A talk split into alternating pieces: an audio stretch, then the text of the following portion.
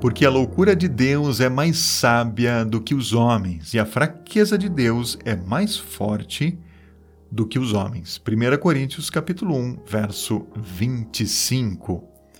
Não posso provar, mas dizem que a busca da humanidade pelo conhecimento termina em um depósito cheio de livros, jornais e milhões de megabytes em informações na rede. Isso é o que dizem. Não sei se eles estão certos, mas tenho certeza de que há tanta informação sendo produzida que é impossível para uma pessoa digerir tudo. Portanto, é revigorante notar que, ao longo dos anos, vários livros foram publicados que só tinham páginas em branco. Um deles, publicado na Bélgica, tinha como título Memórias de um Amnésico.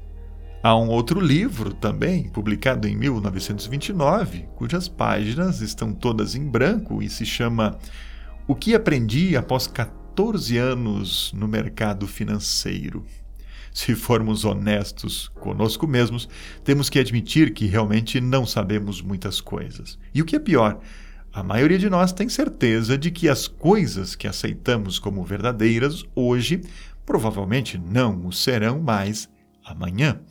Esse é um dos motivos pelos quais sou feliz. O podemos ser felizes por sermos cristãos. Podemos não saber muito, mas sabemos que o Filho de Deus, o Salvador do mundo, nos redimiu enviado pelo Pai Celestial como um ato divino de graça, Jesus deu a sua vida para que nós não morrêssemos eternamente. Graças a ele, os cristãos sabem que Deus nos ama.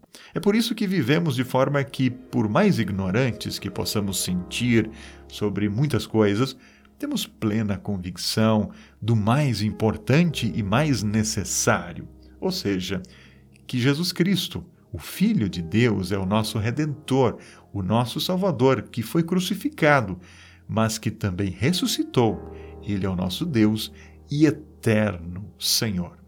Querido Senhor, há tantas coisas nessa vida que não sabemos, coisas que nunca entenderemos. Permita que nossa ignorância nos lembre diariamente do quanto precisamos e dependemos do teu amor, da tua sabedoria. Em nome de Cristo. Amém.